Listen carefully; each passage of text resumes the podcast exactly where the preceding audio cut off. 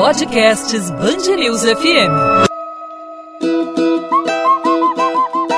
Papo de Sambista. Salve, salve, salve, amigo da Band News FM, terceiro episódio do podcast Papo de Sambista. Depois de Estácio de e São Clemente, aliás, os episódios estão disponíveis para quem quiser ouvir. Chegamos a ela, Bruno Filipe, meu parceiro cracaço. Chegamos à deusa da passarela, Beija-Flor.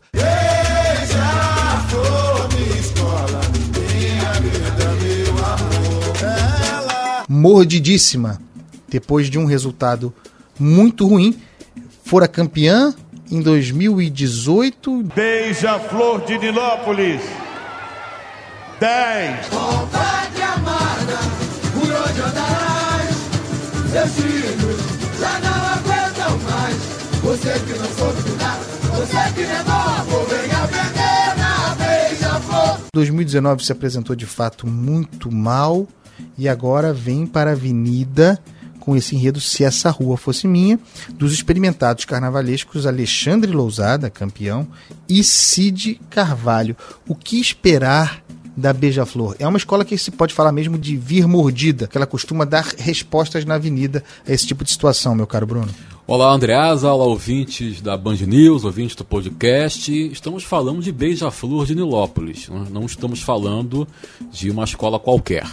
Estamos falando de uma escola que se acostumou a vencer e que no ano passado teve uma colocação péssima, 11 primeiro lugar. Não é colocação a que a Beija-Flor esteja acostumada.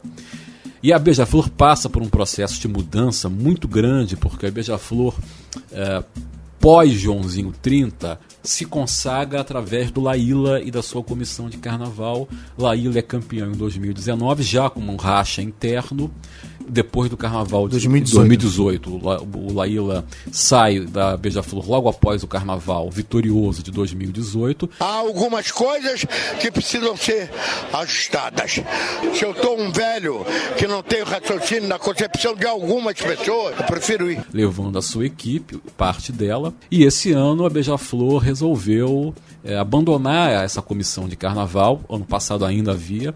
E esse ano vem com dois carnavalescos. O Cid Carvalho, que fizera parte anteriormente da equipe da Beija-Flor, da comissão de carnaval, e o Lousada, que também fizera parte da comissão comandada pelo Laíra. Então são, são dois carnavalescos já experientes, mas que têm também conhecimento do funcionamento da, da escola, de como a escola é, trabalha e de como a Beija-Flor costuma fazer os seus desfiles. É um enredo, eu li muito a sinopse com muita atenção, e vamos cair de novo naquela classificação: é enredo ou é tema?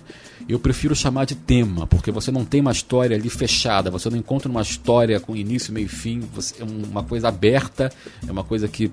É uma bola quicando para chutar, né, Bruno? Exatamente. É, é, é, um, é uma avenida repleta de, de ruas laterais em que você pode entrar é, por elas, fazendo aqui uma referência ao fato do, do enredo ser sobre se essa rua fosse minha. Vai ter, me parece, pela letra do samba enredo e pela sinopse, uma alusão ainda que velada, à realidade social e política brasileira, uma crítica política, mas velada, nada muito explícito. Tem referências à religião afro-brasileira, tem referência à própria história da Beija-Flor. É, a Beija-Flor quase se apresentando como dona daquela avenida, daquela rua da, da Marquês de, de, de Sapucaí, Sapucaí né? né, É. Então a, a, a, a alusão ao fato da Beija-Flor estar desfilando numa rua que lhe pertence por ser uma escola vitoriosa também existe. Daí a ligação com a história da própria Beija-Flor. Então isso permite várias leituras, permite muita, muitas possibilidades. E repito, aí entra a questão do tema, né? E há uma mudança muito grande em relação aos últimos anos quanto ao samba enredo. Não é um, um samba enredo à altura do que a Beija-Flor vinha apresentando nos últimos anos, nas últimas décadas, eu diria, desde o comecinho dos anos 2000, que o samba enredo padrão Laíla não é, é um samba diferente, tem passagens melódicas boas, bonitas, mas tem uma letra muito diferente e uma, como obra artística, como gênero samba enredo, é muito diferente do que a Beija-Flor se acostumou.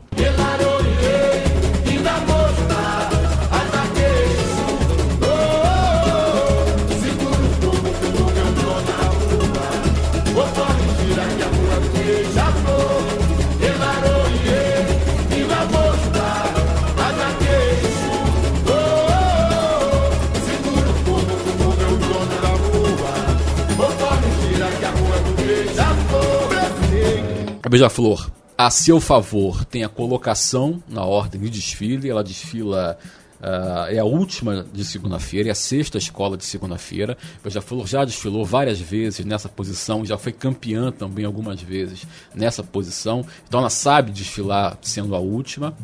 E tem o desafio de fazer pela primeira vez em mais de 20 anos um carnaval sem a sua comissão. Tá? Que ano passado, repito, não, não tinha um Laíla mas ainda havia uma comissão. Esse ano não, são dois carnavalescos que assinam de maneira autoral o enredo. Tenho boas é, é, perspectivas, eu tenho uma boa, uma boa é, perspectiva, uma boa, enfim, é, é, impressão do que a Beija-Flor pode apresentar, mas ainda assim fica uma interrogação. Você falou sobre o samba, que é um bom samba, né? não está no top 5 da minha Tá, não está nos melhores, nos cinco melhores da minha, da minha lista, mas talvez venha ali logo depois, né? um pouco inferior ao, ao samba da Unidos da Tijuca, mas um bom samba. De qualquer maneira, eu concordo com você, Bruno, que há uma mudança na natureza, na estrutura do samba, na linguagem do samba. É algo diferente daquilo que a escola vinha apresentando, aliás, muito bem. A Beija-Flor tem uma sequência é, é, brilhante de sambas enredo pesadões, né? Com muitas vezes com uma é, referência afro é, pesada e tal.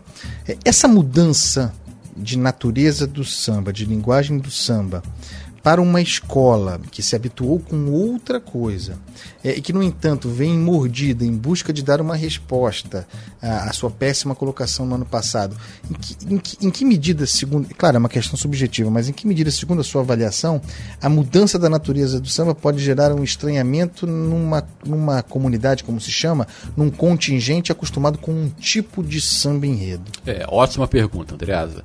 Porque esse padrão a que você se refere foi lapidado pelo Laíla, que formou o chamado rolo compressor. O que, que é isso? É quando os componentes cantam e treinam muito, ensaiam muito.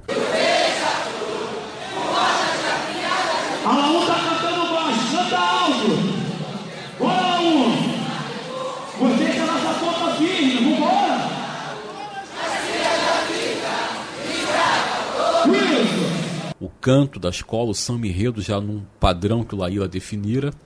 E quando chega na avenida é aquele, literalmente, aquele rolo compressor, toda a escola cantando, contagiando o público, todo o componente encarnando o enredo, vivendo o enredo. Esse samba é diferente dos anteriores, tá? de todos os anteriores, e não tem Laíla para fazer essa figura. Então, realmente, essa mudança do padrão de samba enredo pode fazer com que a escola se comporte no desfile de maneira diferente. Isso nós vamos ver lá na avenida. Mas essa possibilidade é real e acho, aí uma opinião aqui que vamos conferir na hora, acho que pode acontecer. E acho até que vai acontecer. Olha só, muita expectativa sobre a Beija-Flor, tradicional, escola pesada no melhor sentido da palavra, bateria extraordinária, as coisas funcionam, o casal de mestre sala e porta-bandeira de primeira linha, mas com uma mudança estrutural que em certo sentido era esperada, né?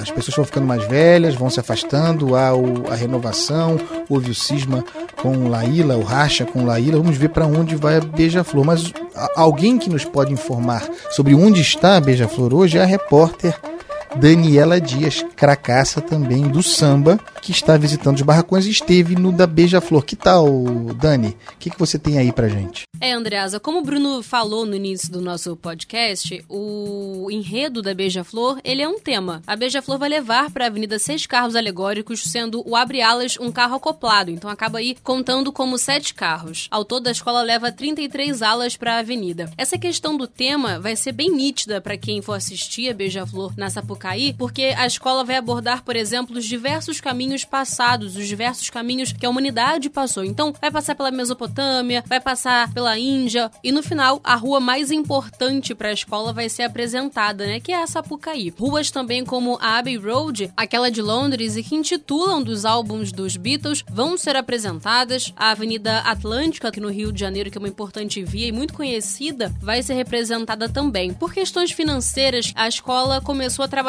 mais tarde. Isso, inclusive, é um dos motivos para ter tanto segredo no barracão, né? As religiões também vão ser muito tratadas nesse desfile da Beija-Flor, né? Quais religiões que essa humanidade encontrou pelas ruas. E é sobre isso que o carnavalesco Alexandre Lousada conta um pouco. Então a gente fala do islamismo, do, do judaísmo, as peregrinações a Meca, a, a Cidade Santa. O torcedor da Beija-Flor me cobra um tipo de alegoria que não dá mais para fazer. Nem tem pluma para fazer mais para fazer aquilo ali.